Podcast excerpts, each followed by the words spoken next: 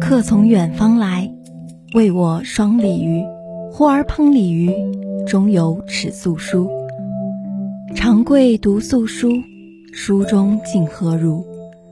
上言加餐食，下言长相忆。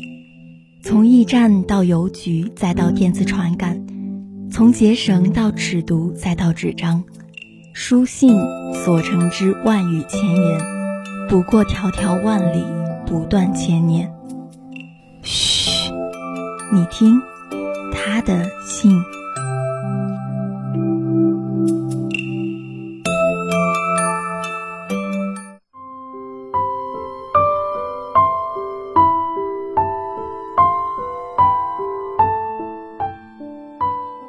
各位听众朋友们，大家好。欢迎收听本期他的信。每一天都是很普通的一天，和一年中其他的三百六十四天一样，没有什么不同。但是每一天都是独一无二而又不可替代的，每一天都值得被尊重、被纪念。只因为生命的故事在这之中上演着一幕幕令人欢喜又令人感动的画面。生命当中不只有布满鲜花的红地毯，还有着翻天的惊涛骇浪。但是，生命的坚强和可爱之处，就在于可以把风浪都踏成红地毯，然后笑眼如花的看着这个世界。今天要和小耳朵们分享的，就是任嘉轩的爸爸写给他的女儿萱萱的一封信。让我们一起来感受生命的可爱与坚强吧。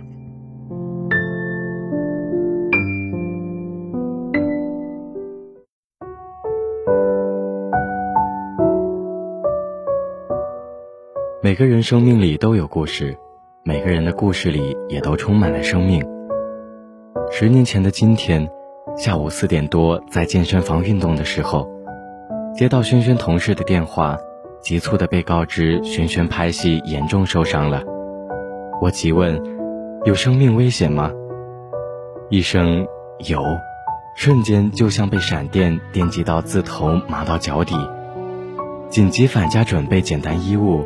随即赶到机场，与阿忠及工作同仁们一起飞往上海。一路上众人无语，我则是一直不断的默默祈祷上苍，祝福轩轩平安。半夜抵达上海医院，面对频频道歉的剧组人员及导演，我没有追根究底责难他们，反而安慰他们说，已经发生的事追究责怪已无意义。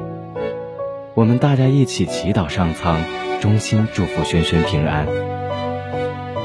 百分之五十四严重烧伤后的照片真是惨不忍睹。医生虽然详细解释病情，但盘桓在我脑海里只想着萱萱的存活率。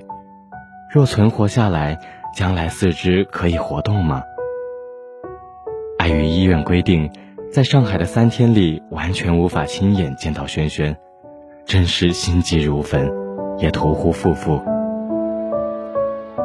上海第一晚住宿时，我还是冷静的，其实心里一直在淌血，告诉阿忠，虽然你们已经订婚，但我觉得萱萱现在已经面目全非，已经不是当初的萱萱，我们就解除婚约吧。衷心感恩阿忠的有情有义。没有他的日夜照顾及律师个性冷静的分析安慰，萱萱恐怕很难踏过这次死亡的阴谷。更要感谢阿忠及华研费尽心思，透过朋友帮忙。长庚医院权威医师杨医生专程飞往上海医院，现场探视萱萱，评估返台就医的可行性。感恩杨医师在大陆的知名度。得以安排在第三天搭上专机返回台湾长庚，在返回台湾的飞机上，终于见到了包扎如木乃伊般的萱萱。父女见面恍如隔世，当下也只能够隔空垂泪安慰着彼此。十年了，飞机上相聚痛哭的画面仍然历历在眼前。烧烫伤病房真的有如人间炼狱。每天病人要重新换药、包扎伤口时，此起彼落、歇斯底里的绝望痛哭声，实在无法用言语形容。当下对于医护人员真是佩服得五体投地，他们像人间天使般耐心安慰并照顾病患。另一方面，还要忍受家属们的质疑责难。我只能说，衷心谢谢你们，衷心感恩你们。因为剧痛难熬，每日要合法注射吗啡，进行麻醉的轩轩，前几秒还在与我们聊天，转瞬间就像断了电的机器娃娃倒头昏睡。因为敏感体质，轩轩一直面对着高烧不退的问题。几次病危通知，半夜三更赶到长庚医院。看着各科众名医在讨论解决方法时，除了祈求上苍保佑，我也无能为力，只能在旁边暗自垂泪。记得自上海返台的第一晚，我们夫妻俩还拥抱着在一起痛哭。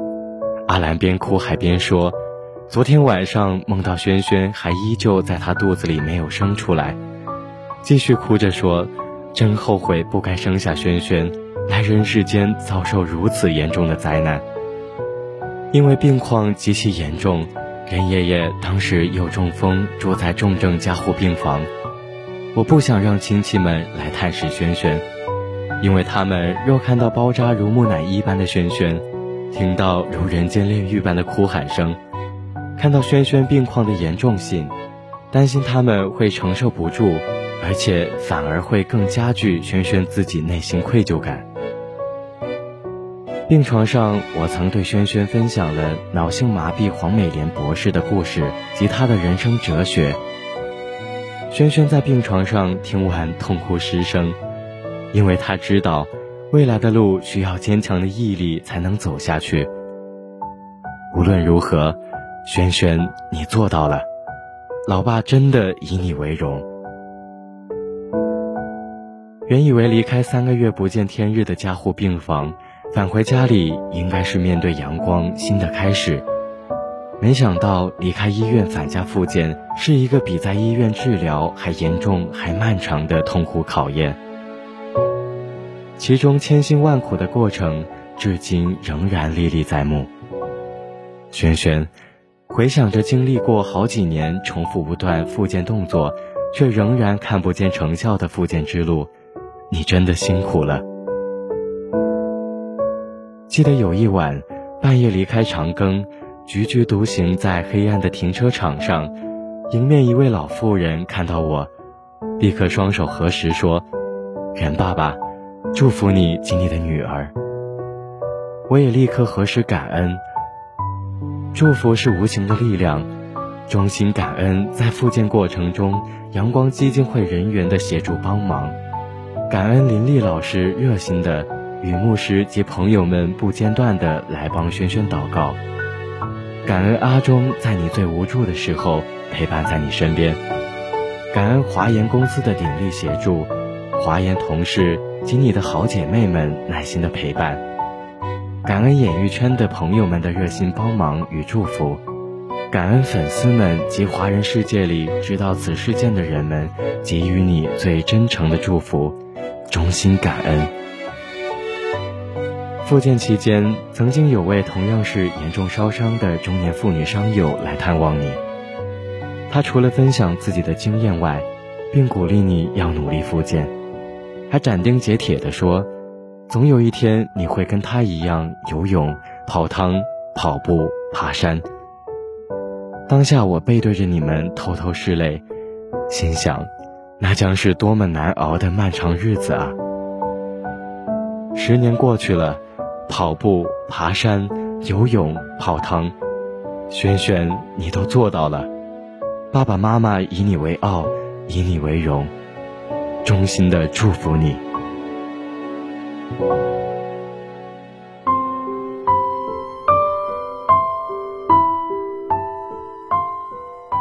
任嘉轩爸爸的这封信的每个边边角角，都充满了对女儿的浓烈而又深沉的爱意。十年前，一场突如其来的不幸降临在这个本来正在舞台上闪耀着夺目光芒的女孩子身上。当这个坏消息传到轩轩爸爸的耳朵里面的时候，他觉得仿佛是世界崩塌了一样。可想而知，任家轩得知这个消息的时候，应该是多么的无助与痛苦。但是，这个女孩子没有放弃，也没有整日郁郁寡欢，而是选择托起生命的日落。从满身大面积烧伤无法行走，到慢慢做复健成功，开始了自己的重生，甚至参加马拉松比赛。任家轩一直用自己的乐观和坚强去书写自己的生命。他拿着属于自己的生命话筒，穿着自己的舞鞋，将生命的荆棘与风浪踏成了红地毯，并在红地毯上绽放出最美的自己。从年少成名到逆风而来，任家轩一直都有在自己的故事中认真舞蹈。认真歌唱，并且将这份对于生命的执着和坚强带给每一个喜欢他的人。他的粉丝在轩轩爸爸的信下留言：“十年了，一直不太愿意面对这个日子，但看到你能够乐观勇敢面对这个日子，让我认识到，苦难不能把我们击倒，是要让我们变得更强大。过去几年。”每当我遇到很艰难的日子，轩轩，你的坚强和勇敢，都是鼓舞我好好活下去的强心剂。未来如何，我们都不在意，让我们活在当下，享受我们在一起的一年四季。生命不仅仅有红毯，还有着躲也躲不过的翻天巨浪。但是荆棘也会开出一大片玫瑰。面对荆棘，我们无从选择，只有踩着荆棘而过，哪怕会鲜血淋漓，也要踏出自己的红地毯。世界以痛吻我，我却报之以歌。一路上，所有认识的或者不认识的、熟悉的、陌生的，都在鼓励着这个不幸，但是却一路微笑着的女孩。正是因为他们的陪伴和一路支持。轩轩才能够托起这次日落，并将生命的光芒照给每一个身处黑暗的人，给予了他们生命的勇气。生命的日落和荆棘并不可怕，因为太阳终会升起，生命的故事还在继续。谢谢那些曾经在你身边实实在在的陪着你的人，谢谢那些一路上都没有抛下你的人，当然最谢谢的还是你自己。在漫长的日夜里，一步步逆光而行，最终成为照亮自己和照亮别人的光。一个能够升起月亮的身体，必然驮住了无数次日落。这句话用来形容任家轩再合适不过了。